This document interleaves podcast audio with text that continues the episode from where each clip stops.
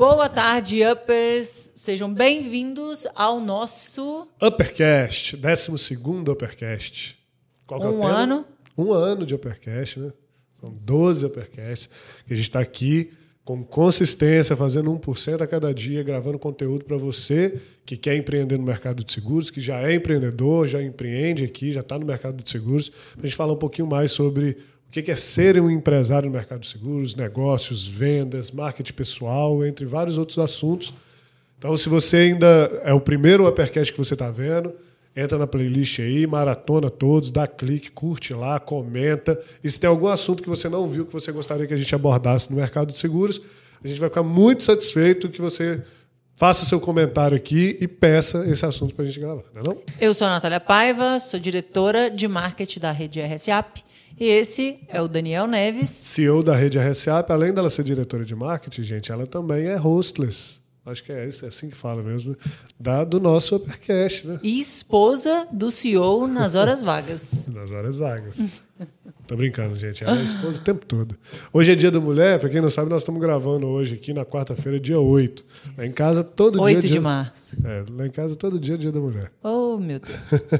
Então vamos lá. O assunto de hoje é a profissão de corretor de seguros vai morrer. É, esse assunto foi interessante porque esse assunto surgiu num podcast é, passado, onde é, a gente teve uma repercussão muito positiva, Sim. onde nós falamos essa frase e tivemos a, a ideia de trazer essa, esse tema para explicar, na verdade, abordar o tema que a Isso. gente já tem falado, né? Porque o nosso posicionamento hoje, nós somos uma rede que se posiciona é, no mercado de seguros e a gente posiciona os nossos sócios franqueados como empresários Do do mercado. mercado, e Então- não como um corretor de seguros. É, mas eu quero, antes de da gente entrar no assunto, explicar para a audiência que é, o que eu vou comentar aqui, o que a gente vai discutir, falar, trazer ideias aqui, é para construção da audiência e é algo que eu vivi é, dentro da minha própria casa. Eu sou corretor de seguros certificado, habilitado há 16 anos. É, meu pai é corretor de seguros há 38 anos. Minha mãe era sócia do meu pai, minha mãe é falecida, era sócia do meu pai é, na corretora de seguros, também corretora de seguros. Então eu tenho. é, o que eu vou falar aqui hoje é por observação. Não é por hipocrisia ou alguém que critica fora do mercado. Não, eu vejo isso acontecer dentro da minha casa. Então eu estou com a pele em jogo, tanto quanto as pessoas que estão nos assistindo, que estão no mercado de seguros. E para você que quer empreender no mercado de seguros, talvez seja muito contraintuitivo de parar para pensar assim, poxa, ele vai fazer um podcast que a, que a profissão corretor de seguros vai morrer, sendo que ele tem uma franqueadora de corretoras de seguros. Assiste até o final que vai fazer completo sentido para você entender que a diferença aqui é em posicionamento. O mercado de seguros não vai morrer. É esse que é o X da questão. E nós vamos entrar em vários tipos de, de, de paralelos aqui que eu vou trazer para vocês. Então, para quem acompanha o Daniel, né, há anos atrás, o Daniel, primeiro que ele tem uma mentalidade bem acima da média. É, é fato que ele há anos já enxergava é, as modificações do mercado, né, e, e sempre buscou estar muito preparado para isso. né. os métodos que hoje ele aplica na rede inteira fala por si. É, são métodos é, extremamente, vou usar um termo bem clichê, mas é fora da caixa. É, e são inspirações e aprendizados, insights que vêm de pesquisa e estudos, não só e vivência, né, de Vivência. outros mercados Isso aí. que é, eu, né, nós que estamos juntos aí há 12 anos de casado, já 11, né? 11. 11, anos de casado, é, a gente percebe que outros mercados, ter é, trabalhado em outros mercados, ter é, empreendido em outros mercados, participado de várias, é, vários processos de autodesenvolvimento, autoconhecimento, cursos, enfim, com vários profissionais hoje que são referências, muitas leituras também, né? É muito conhecimento. Centenas de livros. Centenas Acho que a gente já centenas. leu, se bobear, Ah, mais de eu- mil eu- livros. É, não sei não. Junto, né? É. Talvez. É, mas isso tudo, esse tanto de pesquisa, inspirações e tudo mais, é, trouxe é, o que você sabe hoje, trouxe as ideias que você tem hoje, né? Isso, é tão, assim. isso, é, isso, que você está falando é tão, tão legal, assim, a gente parar para pensar, porque olha só, as pessoas que entram para a rede RSA, que já estão no mercado de seguros hoje, que, por exemplo, alguém que é funcionário de uma corretora de seguros, alguém que é representante, que trabalha como venda de plano de saúde, Cara, é impressionante como elas chegam viciadas pelo mercado de seguros. E as pessoas que não estão no mercado de seguros, que são empreendedores, que têm outras empresas, estão em outros negócios, já têm uma noção do que é um negócio, como elas vêm assim com a cabeça limpa, com fome de crescimento e entendem completamente a metodologia que a gente aplica na rede RSAP. E aí eu entro na primeira coisa para a gente filosofar aqui do mercado em si. O mercado de seguros ele é um mercado secular. Não estou falando nem de corretora de seguros, não. Estou falando de, do mercado. O mercado de seguros ele tem é, milhares de anos, literalmente. Milhares. É, existem é, é, é histórias, né? existem é, registros que há, há 7 mil anos atrás já tinha os primeiros tipos de prática de seguro. Então é um mercado secular. E ele sempre vai existir. Eu sempre falo aqui: onde há risco, possibilidade de prejuízo ou quebra de planejamento de vida, há um seguro. Então, por exemplo, agora que a gente está indo para um mundo digital, a gente está tendo aí agora uma alta dos seguros de riscos digitais, de sequestro de dados, de, ha de hackers entrarem é, no seu computador, apagar algum tipo de conteúdo, para dar algum dano é, cruzado a algum cliente de uma pessoa. Então a gente tem esses seguros porque esses seguros geram prejuízo. Então, onde poderá gerar um preju prejuízo, vai ter um seguro. Independentemente se isso é agora, se isso é daqui 100 anos, se isso é daqui mil anos, a gente nem vai estar aqui, ainda vai ter seguro com certeza. Mas, é, entrando agora para corretagem de seguro, é muito é, legal a gente filosofar que a corretagem de seguros, eu tenho 37 anos hoje que estou gravando esse podcast aqui. Quando eu vou em eventos de corretores de seguros, eu sou chamado de garoto. Eu sou chamado, pessoal, oh, esses garotos que estão aí entrando no mercado de seguros, eu estou há 16 anos no mercado de seguros. Eu sou chamado de garoto, como se eu estivesse entrando no mercado, como se eu tivesse novo no mercado, inovando e tal, esse espírito novo que está entrando. O mercado de seguros ele ainda está é, ele ainda, vamos, vamos colocar assim, as posições de controle dele ainda estão com pessoas que começaram o mercado lá atrás e a gente, obviamente, é muito grato a essas pessoas que, que abriram, que eu, eu nem sei o que, que essas pessoas desbravaram, eu vi o que, que meu pai fez. Na época do meu pai, era meu pai que entrava debaixo do caminhão para tirar foto com a máquina Polaroid colocava no bolso, bolso dele, ele que tirava o chassi dos caminhões, ele, eu, eu, ia com ele fazer isso. Então, assim, as pessoas do mercado de seguros antigamente, é, eles abriram esse mercado que é hoje. Né? Porém, eles. É, o que eu vejo é que eles não se reciclaram. As coisas mudaram muito.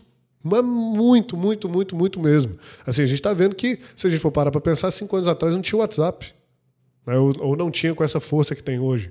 Então, assim, as coisas estão mudando de uma forma muito acelerada. E aí, é, outro dia eu recebi uma notícia na, no, no, num grupo que a gente tem de notícias de corretor de seguros que o registro de corretor de seguros número um do Brasil, a pessoa que foi o primeiro corretor faleceu, se eu não me engano, no ano passado. Então, ou seja, é uma profissão que ela veio nova, abriu o mercado e já tem mudado muito e a, esses corretores que começaram lá atrás não se reciclaram e, na verdade, talvez nem queiram se reciclar. E isso está fazendo com que a cultura dos entrantes seja. A cultura dos que estão replique nas culturas do, na cultura dos entrantes. E a seguradora também, no meio disso, não contribui para uma renovação. Ao contrário, ela contribui talvez até para uma lavagem cerebral. Nossa, forte isso, né? Para que os corretores que entram ou que estão no mercado se portem como se fossem funcionários de seguradoras e não como empresários de fato que eles deveriam ser. Tá, vamos aprofundar nesse assunto aqui, então. Acho que eu fui bem profundo nesse é, comentário. Não, um, mas um, um, outro assunto aqui, o assunto do podcast, Tá. é, que é a profissão de corretor de seguros vai morrer. Mas primeiro, vamos É, eu lá. tinha, eu vamos tinha que com- dar esse prólogo para o pessoal entender que é um, um- um mercado secular, é uma profissão, de certa forma, recente no Brasil, porém, as mesmas pessoas que lá atrás, 1980, 1970, estavam trabalhando com seguro ainda estão trabalhando hoje. Então, ou seja, são as pessoas que controlam o mercado hoje e, de certa forma, replicam essa cultura do- da- das formas que eles operam hoje para quem está entrando, ou para os filhos. E isso faz com que o mercado não inove. Ele está, na verdade, parado a corretagem de seguros. E aí, com a minha visão que eu trouxe, que eu observei outras coisas fora do mercado e trouxe uma metodologia nova de alguém que cresceu numa casa que não estava inovando. Meu pai estava seguindo a mesma coisa um outsider, eu entrei e falei assim, poxa, isso daqui não, não, não vai dar certo desse jeito. E aí nós vamos entrar nisso daí. Tá, então vamos lá, para a gente aprofundar no assunto. Então, qual que é a sua visão para o futuro do corretor, da profissão de corretor de seguros? Tá. É, então, a profissão de corretor de seguros, ela é regulamentada por uma lei. Então, a lei de corretagem de seguros que hoje é, o seguro ele só pode ser vendido através de intermediação de uma corretora ou um corretor certificado pela Superintendência de Seguros Privados. Porém, se eu não me engano, foi no ano de 2019, né, se não me falha a memória, é, o Ministério da Economia, junto com um pacote de medidas provisórias lá que eles é, colocaram no Congresso, queria, dentre as medidas econômicas que eles proporam lá, acabar com a profissão de corretor de seguros em uma canetada. Então, ou seja, a profissão de, de corretor de seguros iria acabar. Acabar de acabar mesmo. Não ia existir corretor de seguros como profissão que é hoje. Por uma canetada. Poderia. Assim. Passou-se um ano é, com uma instabilidade de entrantes do mercado. Ou seja, enquanto aquela medida provisória não caducasse, né, porque quando vai para o Congresso Nacional, eles votam em primeiro turno, depois vai para segundo turno, tem todo uma- um processo lá no, no Congresso. Mas enquanto é, aquela medida não caducasse por tempo de prazo de votação, a SUSEP não poderia ter, fazer nenhuma prova, ninguém poderia ser registrado, então não teve corretores de seguros entrantes, porque estava esperando. Vai precisar de SUSEP agora? Vai, não vai precisar? Vai, vai ter Funenseg? Não vai? Vai precisar de corretor de seguros? E qual que era a intenção do Ministério da Economia nesse, nesse momento? Era de deixar o próprio mercado se autorregular. O que, que significa isso, o próprio mercado se autorregular? Mercado de alimentação hoje. A gente tem, obviamente, a Anvisa, que, que vem com os padrões sanitários, mas existe uma profissão de restaurantistas? Existe a profissão de, de, de donos de, de restaurante? Ele auto se regula. Né? Quem tem o melhor self-service, melhor preço, enfim, ele, olhando como empresa. Existe uma, uma profissão regulamentada de lojista de roupa? De donos de loja de roupa ou alguma coisa do tipo, quem vende roupa, sacoleiros de roupa. Não é- Isso não está lá uma profissão disso escrita, regulamentada por lei. O próprio mercado se regula. Então, o Ministério da Economia que queria pegar o mercado de seguros e jogar na mão do mercado privado, que seria no mercado da, da- na mão das seguradoras, para que elas decidissem, olha, se vocês quiserem vender direto, o problema é seu. Se vocês quiserem corretores de seguros habilitados na Funenseg, problema de vocês. Se vocês quiserem cadastrar agora, a partir de agora, médicos para vender plano de saúde, problema de vocês. Então, o, o- o- objetivo do- da política né, do Ministério da Economia foi isso. Problema da seguradora, vocês se regulam para lá, a SUSEP vai ditar as diretrizes dos seguros a ser comercializados e para comercializar, vocês, vocês que se virem. Então, isso gerou um, assim, um trauma no mercado de seguros e a profissão de, corretor de seguros poderia ter acabado ali naquele momento. Mas não acabou. Não acabou porque teve várias. Porque vou te falar que foi muito porque foi junto com a medida provisória com várias outras coisas. Porque se viesse sozinho, talvez passasse Ok, e qual que é a visão para o para futuro? o futuro. Tá. Mesmo que não seja canetada, eu acredito que a profissão, a profissão de corretor de seguros ela vai definhar é, até ela, ela não, de certa forma, morrer, mas ela estagnar. É, eu quero trazer a audiência. Estagnar a ponto de quê? Eu vou, vou trazer uma, uma, um paralelo aqui para você ter noção. É, na nossa época, quando a gente tinha, era adolescente, nós, e quero que a audiência faça esse exercício de pensamento comigo, a profissão de médico era uma profissão extremamente almejada. O médico era certo que se ele formasse hoje, é, é, na, na, nossa época, ele ganharia com certeza mais de 100 mil reais, certo? Hoje tem médicos formando, formando que não estão ganhando 10 mil reais. Por quê? Muita capilaridade da profissão, todo mundo formou como, como médico. A, a, a população aumentou muito, então, assim, mesmo tendo muita gente, a própria profissão de médico, a escassez dessa profissão diminuiu. A, a, a escala do negócio precisou de outras competências. E os planos começaram a dominar, começaram a pagar menos para os médicos. Os médicos agora estão indo ter, ter que ir para pronto-socorro, para ganhar dinheiro, fazer plantão. Enfim, virou, virou um, um, um, oceano vermelho a profissão de médico. Vamos dar outro exemplo. Né? O que, que é hoje a profissão de fazedor de vela, de fábrica de vela? Né? Antigamente, quando não tinha luz, fábrica de vela devia ser o cara mais multimilionário de todos. Mas hoje a gente tem luz elétrica, tem lâmpada LED e outras coisas, mas ainda tem a vela. Então, ao mesmo tempo que tem médicos que hoje não ganham nem 10 mil reais, a gente conhece médicos como, por exemplo, o Paulo Musi, que está aí na internet, que é multi, multimilionário. E o que, que diferencia um do outro? Certo? Quais são as habilidades que um tem que o outro não tem? O que que esse daqui está na frente do negócio e como é o negócio dele que, esse, que o outro que não ganha 10 mil reais não tem? Então eu acredito que a profissão de corretor de seguros, a profissão de autônomo corretor de seguros, essa, pessoa que trabalha sozinho, que vai de porta em porta, que pede indicação, que, que ele mesmo cota, ele mesmo acompanha, ele mesmo faz, que é o que os nossos pais fizeram durante anos e anos e anos e anos. O meu pai fez isso. E até eu aposentar ele, ele estava fazendo isso. Sim. O certo? que com eles? Esses aí vão ser engolidos pelo, pela nova geração, que pelo menos eu estou criando, de empresários no corretor de seguros, é, na corretagem de seguros, empresários do mercado de seguros.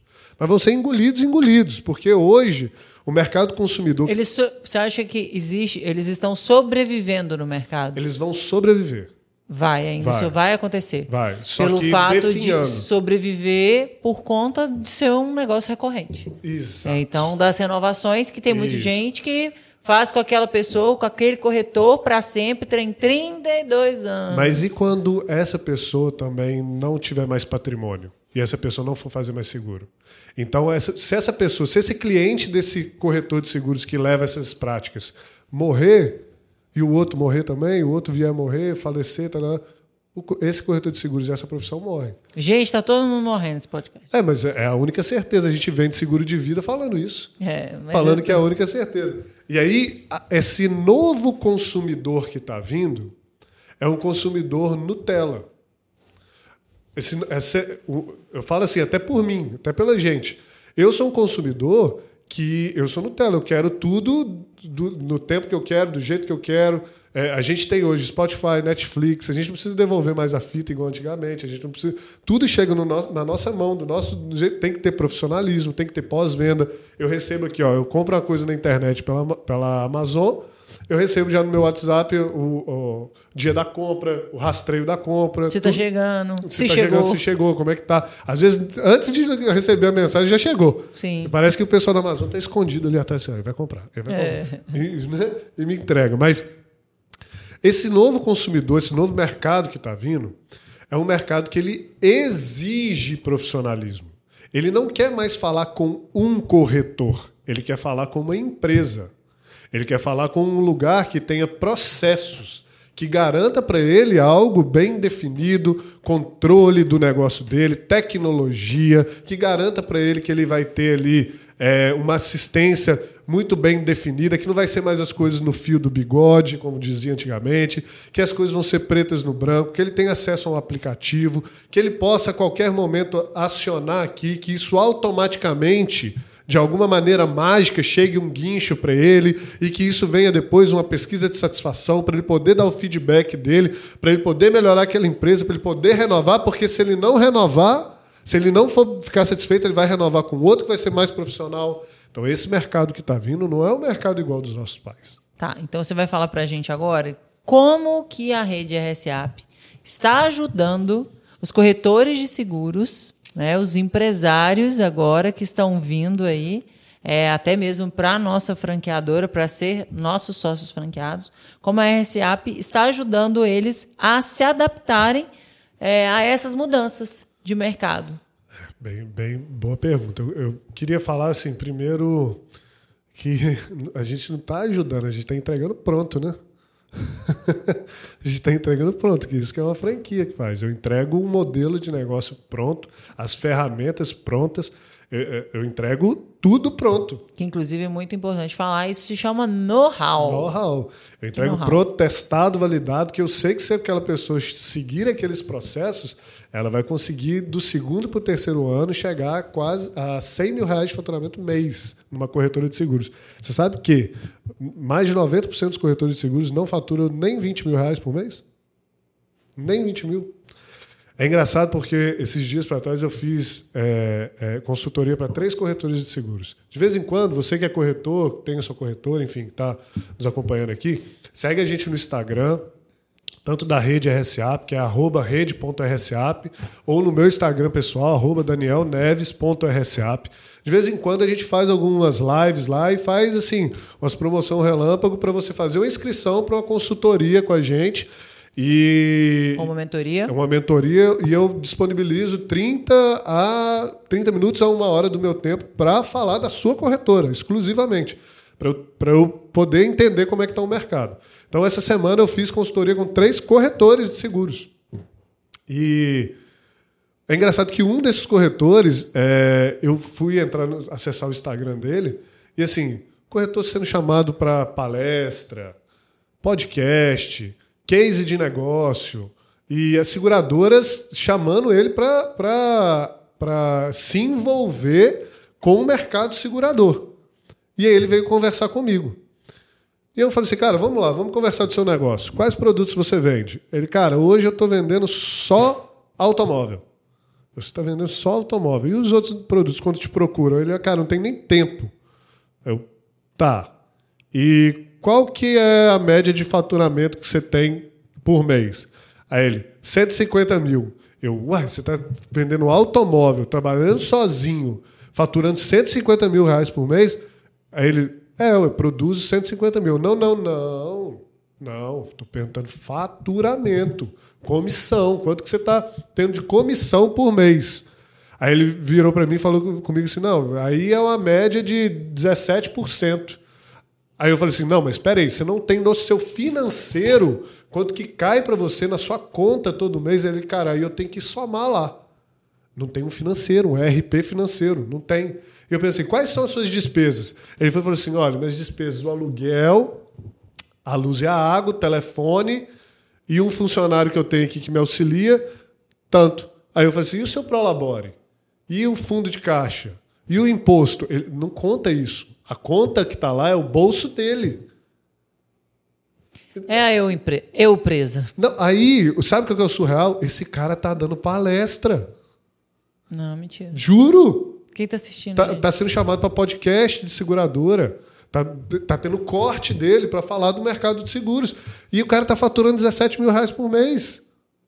Sabe? Enquanto a gente, na nossa unidade aqui, a gente bateu mais de 300.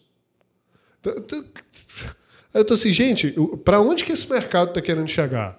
Para onde que essa profissão está querendo ir? E aí, olha só que surreal. Eu participo de um grupo de corretagem de seguros aqui, que esses dias a discussão do grupo era se a gente iria mandar, se, a, se os profissionais de corretagem de seguro iam mandar para a Superintendência de Seguro Privado uma proposta de tornar obrigatório o cliente final pagar uma taxa para eles fazerem cotação.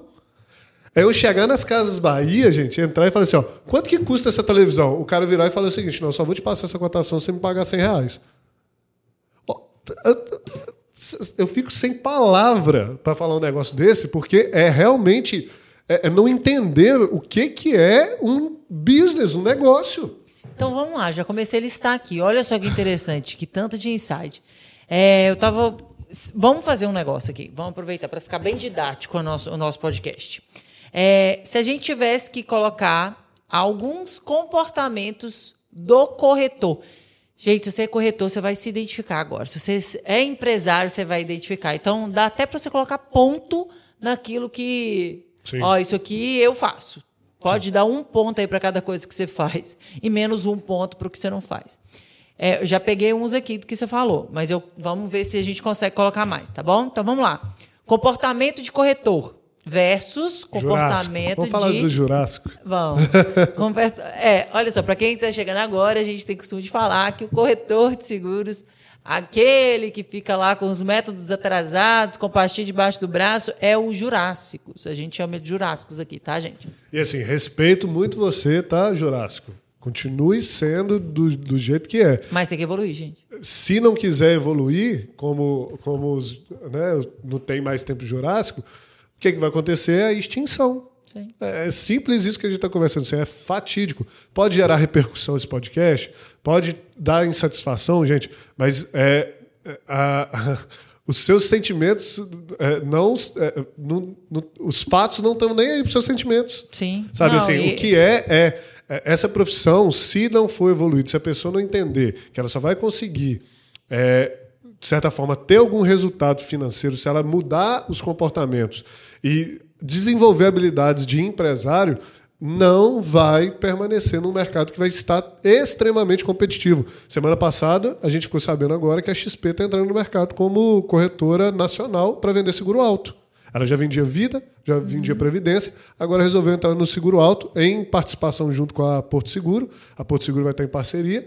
E todos os escritórios filiados à XP agora vão poder vender seguro de automóvel, indicando para a XP, e todo mundo vai ganhar comissão é, em escala. E aí? E aí, Jurássico? O que, que você vai fazer com o seu. Aí você vai perder assim, essa XP vai começar a fazer, eu tenho que ir na SUSEP mandar proibir a XP de vender. Eu quero é que a XP venda. Quanto mais XP entrar, mais gente está fechando seguro. E quanto mais gente fechar seguro, mais entrantes no mercado tem. E aí eu vou poder tirar eles da XP na renovação, dando um atendimento melhor. Sim. É, e quanto mais dissemina Exato. a cultura de fazer seguro, mais chance você tem no mercado. Só que você tem chance de ser bom, porque se você for ruim. Já era. Não, sem chance de olha aparecer. Olha só, só para você ter noção uma estatística assim, pode, pode ser que esteja atualizado, quando, desatualizado quando você vê esse podcast, mas hoje, do, de 100% do que pode ser feito de seguro de automóvel, pegar o automóvel que é o que mais tem demanda, apenas 26% é feito. Então, assim, da massa segurável de automóvel que tem hoje, de carros ali, você pega automóvel de passeio, é, com menos de 10 anos de uso, é, aqueles, aqueles automóvel redondinho, Sim. sabe? 26% só dos 100% é feito. Os outros, os outros é, 70 e 74% é, não são feitos, sabe por quê? Porque ninguém oferece. Pois é. Então vamos lá. Comportamentos aqui: corretor, Jurássico e o empresário é o Upper. Upper. Então, agora que você já sabe, vou falar Jurássico, vou falar Upper. Quando eu falar Jurássico, você já sabe que eu estou falando do corretor. Quando eu falar Upper, nós estamos falando do, dos empresários. A gente está falando do, Upper. Né? Quem que é Upper? Upper é Upper, né, a gente? Não tem explicação Upper, upper. Na, na tradução literal, é elevado. Aí, evoluído. Elevado. Evoluído. Começamos pelo mindset. Né? O, o, o corretor, o jurássico, normalmente ele tem um mindset bem fixo, né? Tipo, ah, eu sempre faço assim, eu vou continuar fazendo assim, eu aprendi assim, assim dá certo. Ou então, eu só trabalho com esse, esse produto que é tô, só. Tem 20 anos que eu estou fazendo é, a mesma coisa. Eu já especializei nele, é ele que me deu dinheiro, e é assim que eu vou ganhar minha vida. E eu faço do jeito que eu quero. O cliente vem, se me der trabalho, eu dispenso. Cara. Em contrapartida, o upper tem o mindset de crescimento. Né? E qual que é o comportamento? Curiosidade, evolução, gerir pelos números. Sim, né? dados. Dados. É, outra coisa, que eu, se você é um corretor que tem papel na sua corretora, né, já está errado, porque o tanto de processamento de dados que você está perdendo para ter informação de qualidade, para gerar mais negócio, é, cara, é, é demais. É, não vou falar que está errado, está atrasado, né? É, é, errado é uma palavra, palavra forte. Mas assim, é, atrasado. Então, assim, gerir não sobre opiniões, mas sobre fatos, sobre dados. Beleza, tudo bem, eu vou trabalhar só com seguro de automóvel, é show, eu me especializei nisso. Porém, entretanto, a estrutura que eu tenho, eu entendo que a margem líquida vai ser menor. Eu entendo que, o, que eu tenho o CAC, que é o custo de aquisição do cliente, o LTV. Como é que eu vou trabalhar esse LTV no seguro de automóvel, que é um, um seguro de alto é, churn, né? o cliente sai, o cliente entra e tal. Então eu tenho que ter ali uma estratégia de crescimento, eu tenho que ter uma estratégia de entrantes, uma estratégia de recuperar quem saiu.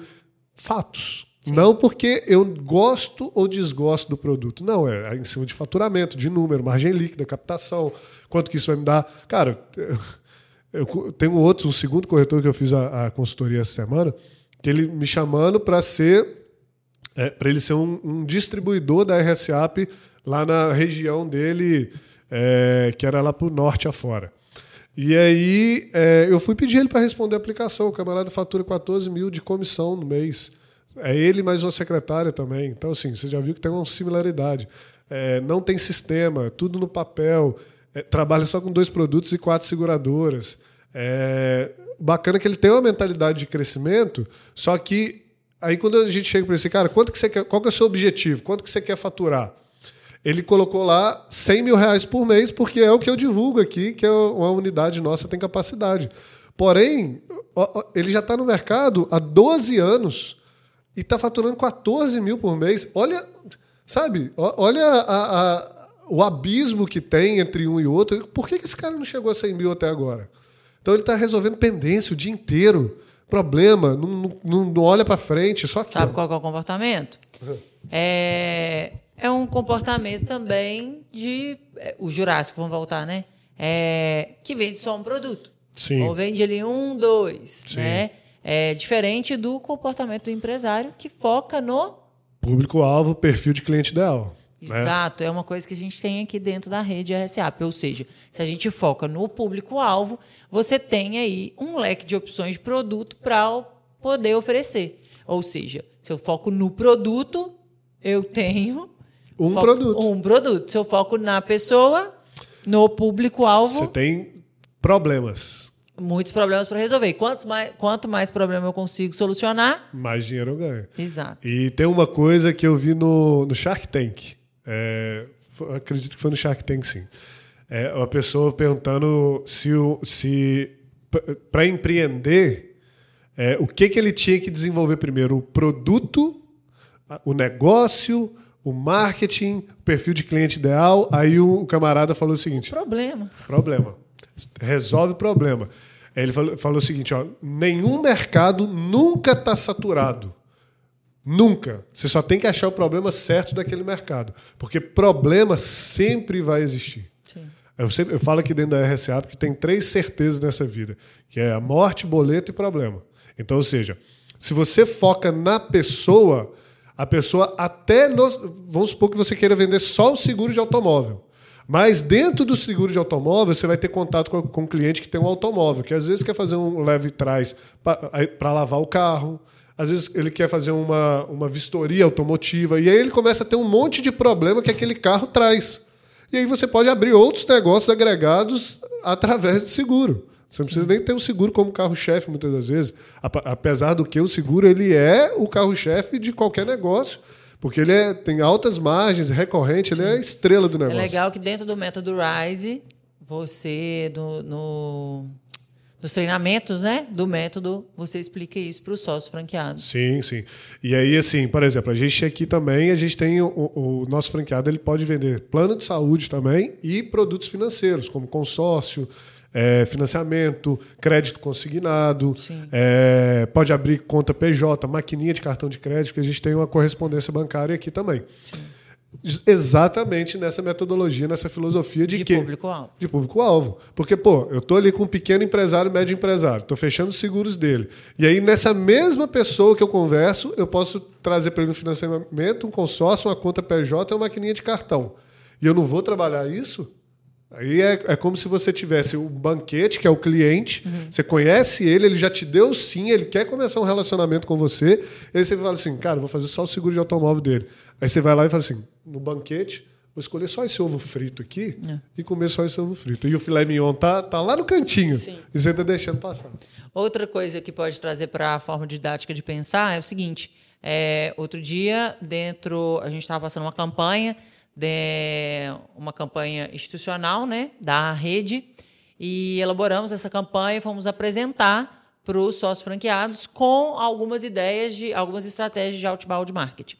E é, é engraçado que toda vez que a gente fala de estratégias e fala de oferecer o produto, de engajar o seu público, né, e tal, a gente percebe que algumas pessoas é, falam assim, isso até em, em outras, é, em outros mercados também, em outras posições minhas de trabalho, que a pessoa vira e fala assim, mas é, será que não fica chato eu ficar oferecendo isso para a pessoa? Muito boa pergunta. É, tipo assim, mas eu vou mandar essa mensagem para a pessoa, mas será que, tipo assim, e se ela não quiser comprar? Eu falei assim, O máximo que ela vai falar é não, Eu falei assim, não, peraí, como, vamos mudar a pergunta. Como que você vai saber se ela deseja aquilo ou não?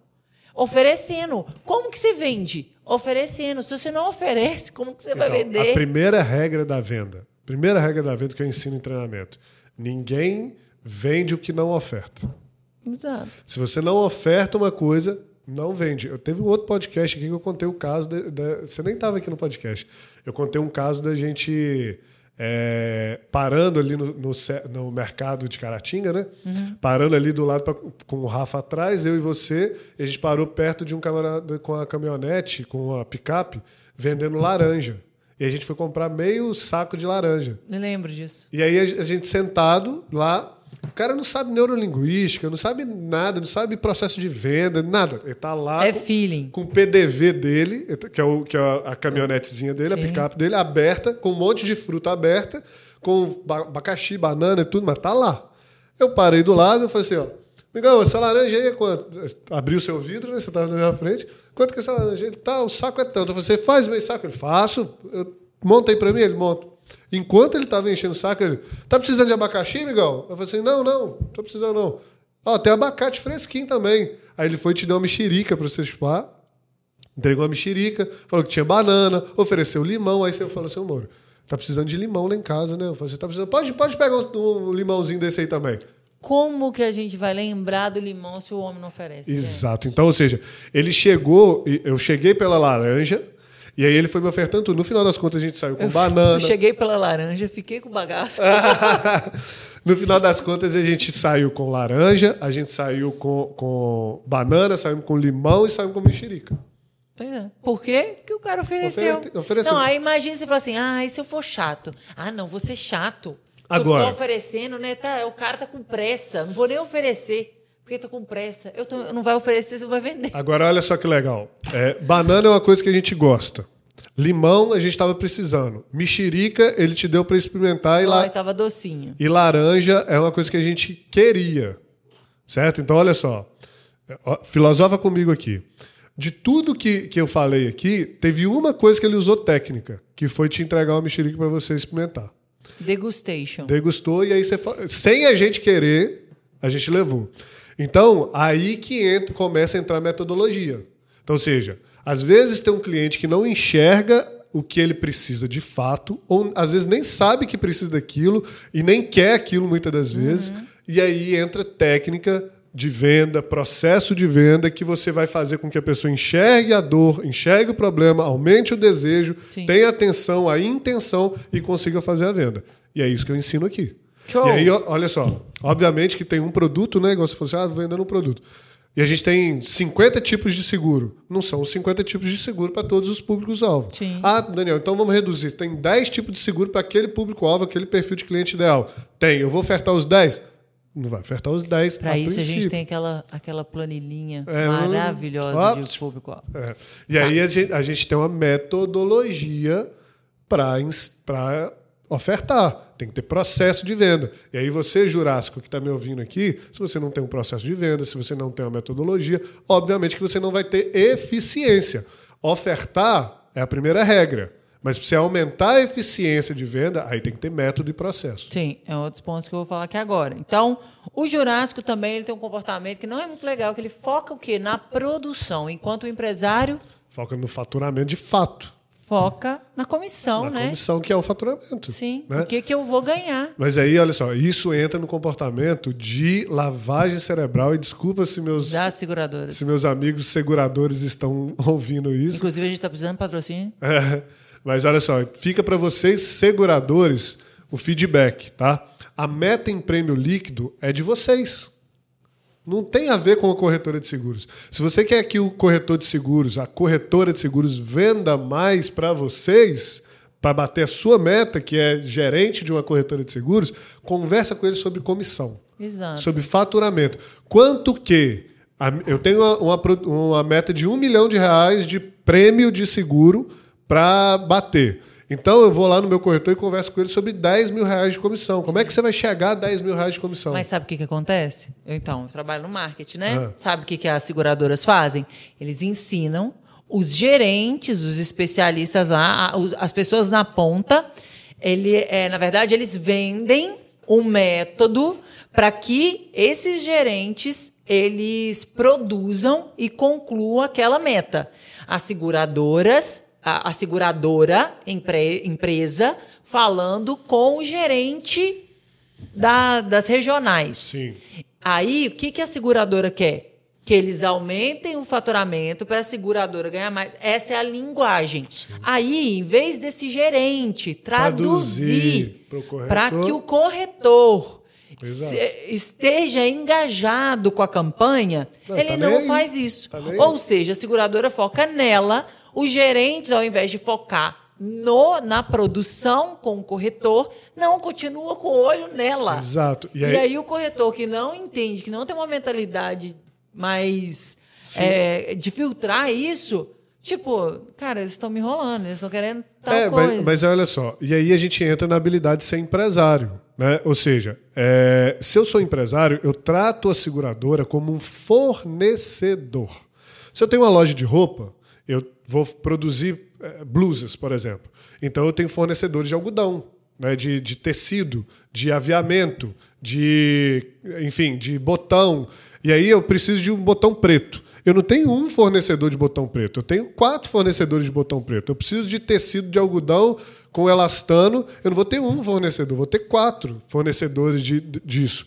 E aí eu não quero saber como é que esse, como é que esse fornecedor faz isso lá. Eu quero saber a composição do negócio para que eu possa pegar ali aquele custo, botar a minha margem e saber quanto que eu vou faturar em cima do markup que eu coloquei ali. Isso é qualquer empresa de fabricante de blusas, entre outras coisas. Beleza. Seguradora é um fornecedor, gente. Ela entrega para a gente um produto, um serviço que vai ser entregue para o cliente em caso de sinistro. A gente tem o nosso faturamento, que é o nosso markup em cima do produto da seguradora, e a gente tem que tratar eles como um fornecedor. Esse fornecedor, se ele trabalha em prêmio, se ele tem a linguagem dele lá e tudo mais, a nossa linguagem é linguagem de faturamento de comissão, do nosso markup. Certo? Então a gente não pode se deixar é, levar por essa linguagem das seguradoras, porque a, gente está no mesmo mercado, que é o mercado de seguros. Mas seguradora é uma coisa, corretora é outra coisa. Aqui é uma associação de seguradoras, é um jeito de trabalhar, tem profissões aqui que não tem dentro de uma corretora. A corretora de seguros é uma outra empresa, outro KINAI, outras habilidades, outras, outros centros de custos, é completamente diferente. Então, como é que eu coloco dentro da minha corretora de seguros uma meta uma linguagem de prêmio de seguro igual de seguradora. Cara, esquece, isso não vai dar certo nunca. Quando você for fechar o 2 mais 2 lá, você vai estar no prejuízo. Não vai dar certo. E aí, você só consegue enxergar isso quando você começa a desenvolver habilidades de empresário, não de corretor. De corretor autônomo, eu estou produzindo, está caindo a comissão na minha conta, estou ganhando um prêmiozinho da seguradora e estou seguindo. E vai seguir achando que vai renovando esse seguro, porque é o seguinte. Aí você vai falar assim: ah, mas o filho do meu cliente está fechando seguro comigo também. Até você ficar velho. Sim. Até você envelhecer e não te ter um processo não, da empresa até alguém chegar oferecendo algo melhor, Exato. com uma consultoria, com um atendimento melhor. E aí, com um processo sim. de venda específico. Sim, e eu vou falar disso agora também. É, um comportamento jurássico, por exemplo, é um perfil que não sabe as despesas e que não tem prolabore, foi citado por você. Isso. E, em contrapartida, o empresário ele tem o quê? Ele tem um profissional Isso. que faz essa, essa é, relação um financeiro. de despesa, um financeiro, e tem essa retirada de prolabore. Como que você recomenda essa retirada de prolabore? Existe um percentual ou alguma coisa do tipo? É, boa pergunta. Vamos lá. É, o prolabore, ele por exemplo, tem, tem que ser em cima da função que aquele, que aquele empresário vai assumir na, na empresa dele. Digamos que eu tenho aqui um empresário é, que ele não é muito bom diretor, mas ele tem dinheiro. Eu quero abrir uma empresa, não sou bom diretor, eu tenho dinheiro e eu vou entrar como vendedor da minha empresa. Quem que vai ter um, um, um salário maior? O diretor que ele vai contratar para dirigir ou o vendedor que é ele que está assumindo a vaga de vendedor?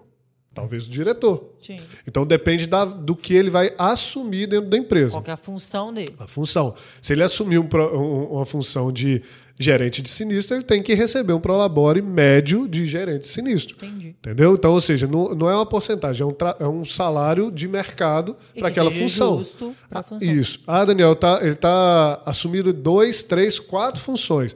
Então você não é empresário, né, cara? Então você, você não está colocando ali o organograma para funcionar. E quando você entende que você coloca o organograma para funcionar, você tem que investir nesse organograma para depois ter resultado. Uma das maiores diferenças de visão que eu tive com meu pai, enquanto a gente trabalhava junto, era exatamente essa. Eu, a gente tinha que investir dinheiro e para ele era gasto, uhum. porque ele achava que está saindo do bolso dele. Né? Até eu comprar a corretora dele e eu ter as decisões. Mas até então, quando eu estava trabalhando para ele, eu falei assim, cara, vamos investir e contratar três pessoas. Só que ele já fez ali o fechamento dele, ele, pô, faturei 15 mil esse mês. E eu vou contratar três pessoas e trazer isso para 10 mil de faturamento.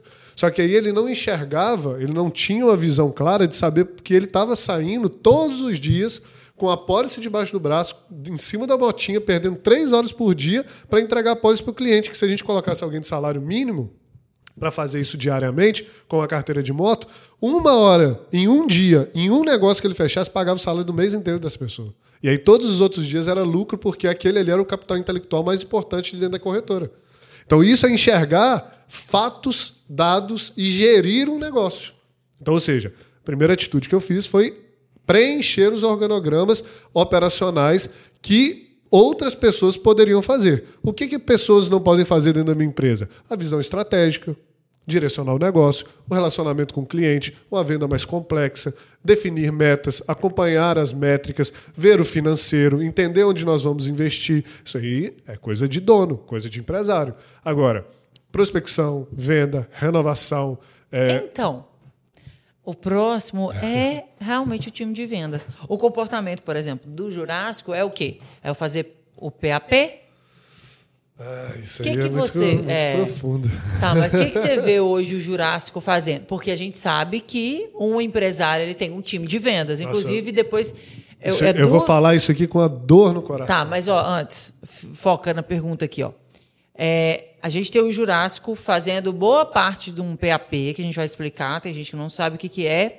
E a gente tem, em contrapartida, o empresário, o Upper, fazendo, é, colocando o time de vendas para se tornar realmente uma máquina de vendas, né? uma máquina de vender.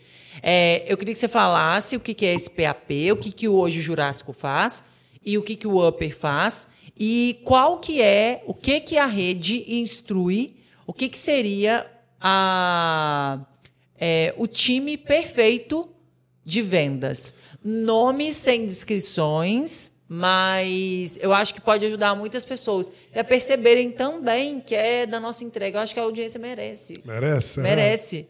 Merece. Será? E outro, olha, só você pode começar dando alguns spoilers sem identificar perfil, habilidades. É claro que a gente ensina no time de vendas, por exemplo, a como contratar, o perfil, a habilidade, todas as funções que esse profissional desenvolve. Mas aqui Como ele tem desenvolve. como desenvolve.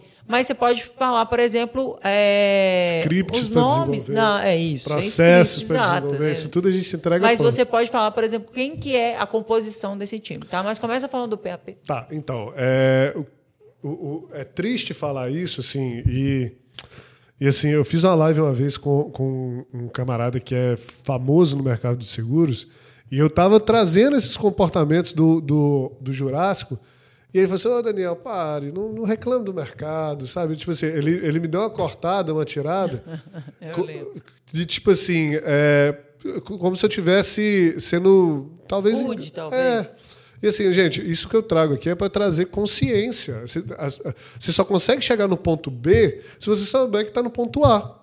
E a maioria, hoje os jurássicos, eu observo e eu faço consultoria e eu vejo isso acontecer, eles sofrem vendas. Eles não vendem, eles sofrem vendas. Então, assim, é, eu já vi isso acontecer dentro da minha casa. Das pessoas ligarem para o meu pai meu pai falar assim: Nossa, cliente de novo que não vai fechar nada comigo, vou ter que perder tempo aqui com ele para fechar. Assim. Eu já vi isso acontecer dentro da minha casa. Então eu não estou falando de alguma coisa de outras pessoas que fazem, mas fazem também.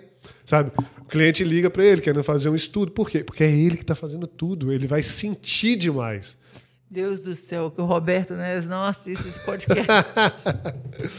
Então, assim, o que, que acontece quando a pessoa faz tudo dentro de um negócio de seguros, né? Que não é um negócio, é ele, uma eu presa. Ele sente, né? Tá tirando trabalho dele. tá- Aí perde aquele cliente, ele vai sentir aquilo aí, fica puto da vida mesmo, né? Mas quando você trata, quando você é um empresário, você trata isso como funil de venda. né? Então, ou seja, eu entrou 500 pessoas, eu apresentei 250 propostas, fechei 150 negócios, e os que perderam, vamos entender os motivos de perda, refinar os scripts e o processo e segue o baile. Eu não estou sentido porque eu perdi um negócio. Eu quero ver o faturamento final, quanto que eu fechei, dados, obviamente com atendimento encantador, que isso está dentro do método e do processo de venda. Mas aí, hoje, é, a maioria, a maioria das, dos corretores jurássicos não prospectam. Não prospecta? Não. Nem de porta em porta? Nada. Zero. Nem pastinha debaixo do braço? Fica sentado. Tipo, nada, a igreja lá, como é nada. que é? Fica sentado sábado, esperando indicação. Eu tô, eu tô, assim, se, se eu posso estar errado, mas assim, é, pode ter comentário aqui embaixo, sei lá o que vai acontecer. Mas no- mais de 90% dos corretores hoje fecham o negócio por indicações que vêm. Eles nem ativamente pedem. Ah, imagina se tivesse fazendo igual o- a gente in- instrui aqui o, o time de vendas. É doideira. E, e mesmo assim, assim, igual eu te falei, o- alguns franqueados que entram aqui, que já estão no mercado, eles não absorvem o método assim. Tem que, pa- parece que a gente tem que quebrar e construir de novo. Sim, Sabe? é disruptivo. É, é disruptivo. É igual eu postei esses dias na, na- no meu Instagram, que assim, em alguns anos, é, quem está enxergando aqui, já faço a promessa. O, o que a gente propõe aqui na RSAP vai disruptar o mercado de corretoras de seguro, de corretores. Porque o que a gente faz aqui é realmente inovador para o mercado. Sim. Certo? A, a partir do momento que a gente é, tem o nosso franqueado como sócio. Isso. Né? Então, a gente quer o sócio para vender seguro, porque o negócio, o nosso negócio é seguro. Então, aí vamos lá. É, outra coisa que eu já vi acontecer: é, corretor de seguros fazer endosso, é, e é o endosso que é a alteração na pólice do cliente, o endosso não gerar cobrança, ele cobrar ali aquele endosso, cobra por fora, bota no bolso e fala assim: Tá o dinheiro da feira está aqui. Eu já vi isso acontecer. Então, ou seja, o corretor fazendo um negócio pensando na feira, pensando no, no supermercado do final de Deus do semana. Entendeu? Com essa mentalidade, com essa cabeça.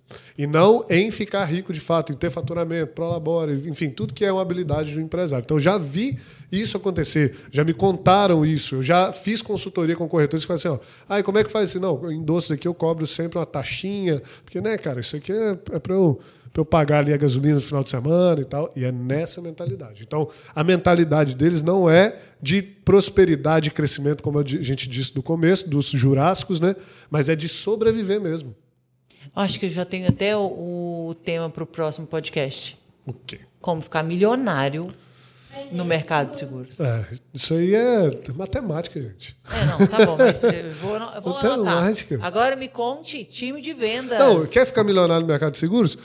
Entre em contato com a expansão aqui, vem ser da Rede Recep. É isso aí. Ai, E acabou o podcast. Não, do eu tô- Fique sério? Milionário. Fique milionário. é sério. Se, ó, que eu é ser garanto, eu garanto, olha só, eu- é difícil eu falar isso, garanto, né? Uma pessoa que, que cola aqui e faz os métodos que a gente ensina na risca, com a matemática. Pratica, coloca em prática né, as estratégias. Não tem- não tem- Verdade. Time de vendas, Daniel. Eu não vou falar. Sério? Não então eu vou falar. Não, para com isso. Vou falar.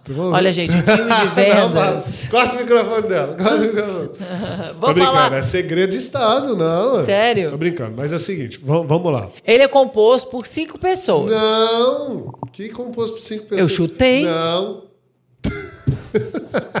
Ixi, isso aqui não foi combinado. Então fala aí o que, que você pode falar Não, o que eu tenho que. eu para ajudar as pessoas que estão com a gente. Tá, eu vou, vou falar o que pode ajudar você. É, é o seguinte: pensa na jornada do cliente. Sim. tá? Jornada. Não pensa na jornada do produto, não. Do seguro, não. Pensa na jornada do cliente. Então, ou seja, o que o pessoal. Dá, dá até vontade de rir, porque o pessoal pensa em jornada do produto. Quero vender o plano de saúde. Ah, beleza. Então, primeiro eu vou estudar sobre o plano de saúde. O cara. Você não sabe nem o que a pessoa precisa. Nem é. Sabe, tipo assim, não fez o MVP, não foi ofertar, não foi ao mercado, não viu se tem cliente na- no celular para saber. Ah, vou vender RC profissional, que é o seguro de erros profissionais. Vou estudar. Aí o cara gasta seis meses, investe num curso de 5 mil reais e não sabe vender. Não tem cliente, não sabe Por onde quê? que. Porque não colocou prática. Porque ele, ele não vai no importante de fato Então, que é a jornada na do cliente. Vamos lá. A jornada do cliente passa por eu ter o produto, ter um processo de venda, ter um processo de pós-venda, né? E conseguir fazer isso de uma forma que eu consiga escalar e dividir funções. Perfeito. Beleza? Então, ou seja, se tudo depende de mim, você não tem um negócio. Você não consegue vender esse negócio. Sim. Entendeu? A gente tem um exemplo dentro da nossa casa que a gente tinha uma, um- uma parente nossa que tinha um negócio de muito sucesso. Era uma puta profissional, é uma puta profissional, é, extremamente, de extremamente bom gosto.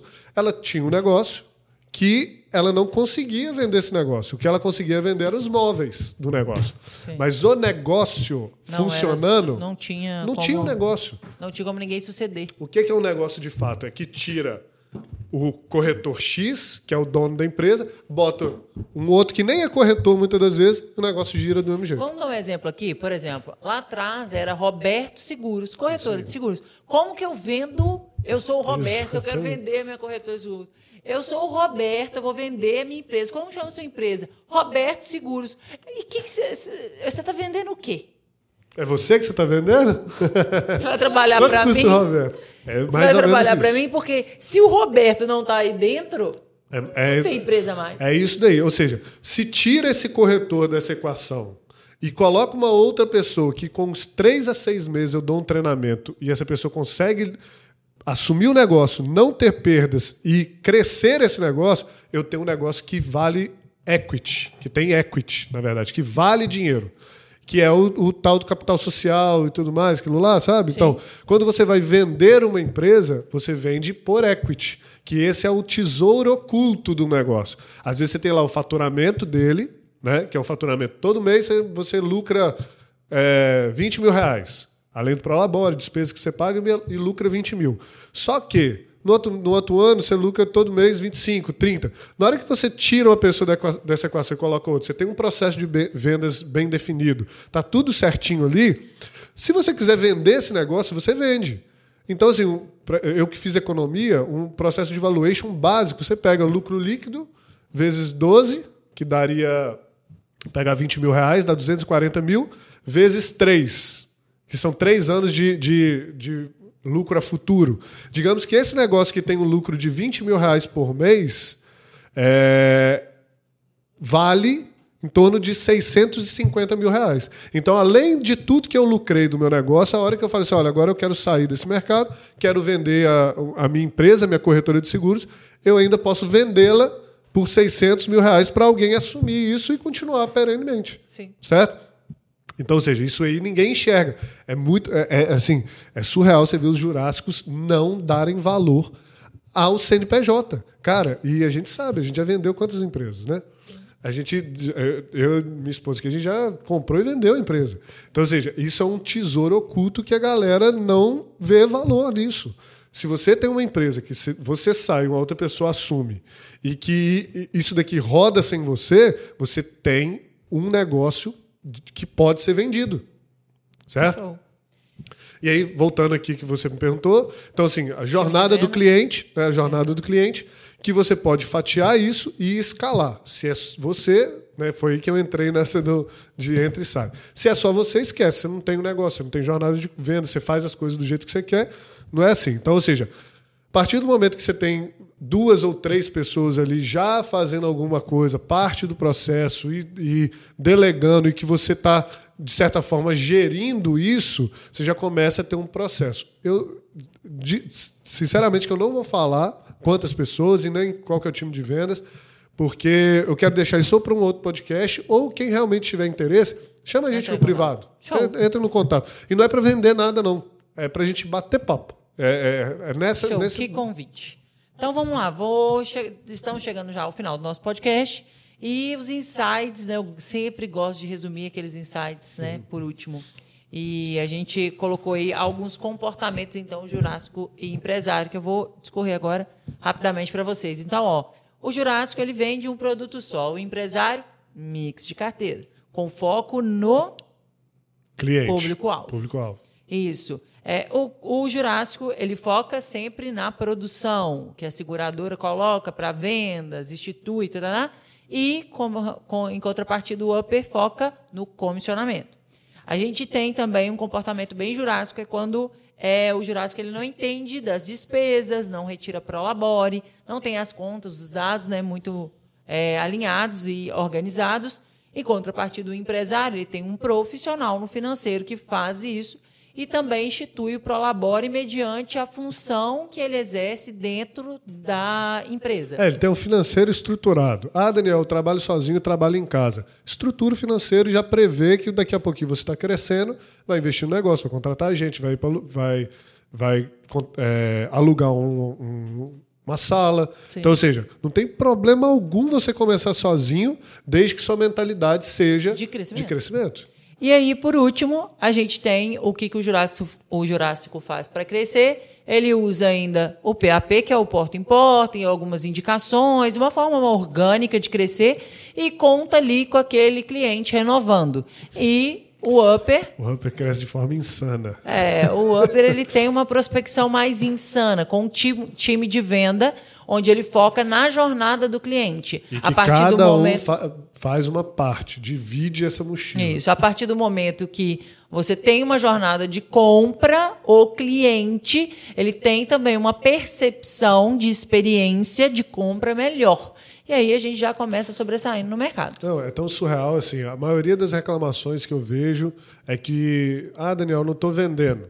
Vou conversar com o Jurássico, eu não estou vendendo. Nossa, mas eu estou com.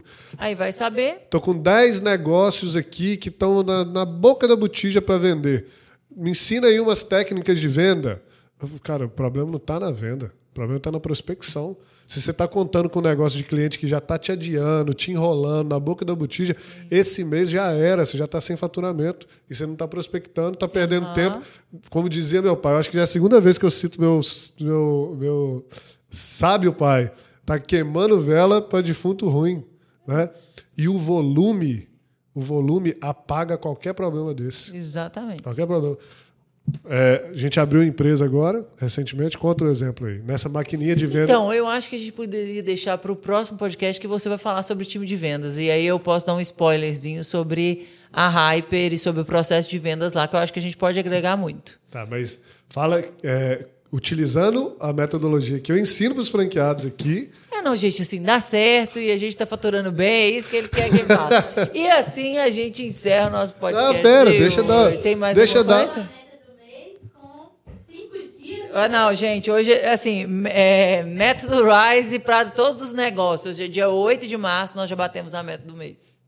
Tá bom? Quer, quer que eu te ensine o vídeo? Pode pegar as letrinhas aqui. Mas olha só, eu quero deixar um insight aqui, tá? É o seguinte. É, pode ter incomodado muita gente esse podcast. Tá? Eu posso ter focado muito na, na no, nos comportamentos antigos, mas é exatamente para fazer uma antítese aqui e é exatamente para cutucar na ferida. É, se você que me ouviu te incomodou e você quer sair do lugar, é muito importante que você tenha consciência de onde você está. Porque você tendo consciência de onde você está, faz parte de você entender quais são as habilidades e o caminho que você tem que percorrer para chegar onde você quer chegar. Então não adianta você ir levando a coisa, eh, como dizia minha mãe também, né, tampando o sol com a peneira. Nossa, hoje a dona Urânia e o Roberto vou é. te contar. Então assim, não adianta você ir levando isso desse jeito que as coisas não vão mudar se você não mudar essas coisas. Verdade. É você que tem que mudar. E a mudança, ela pressupõe e ela é, se inicia de ter consciência de onde eu estou e como eu sou. Se você quer continuar onde está e como você é, tá tudo bem. Viva sua vida feliz. Agora, se esse podcast te fez é, ficar é, incomodado e pensando em algo para o futuro, então você precisa mudar, você precisa evoluir. A gente pode te ajudar aqui na rede RCAP. Isso. Até a próxima, pessoal. Muito obrigado pela audiência. Muito obrigado pela audiência. Siga, entra, se inscreve no canal, siga a gente no arroba rede.rsap, siga arroba danielneves.rsap, Natália Paiva, Natália S. Paiva, arroba Natália S. Paiva. A gente está aí. Manda mensagem, interage com a gente lá. A gente vai estar aqui por vocês. Vai Muito ser obrigado. um prazer. Tchau, tchau, gente. Valeu.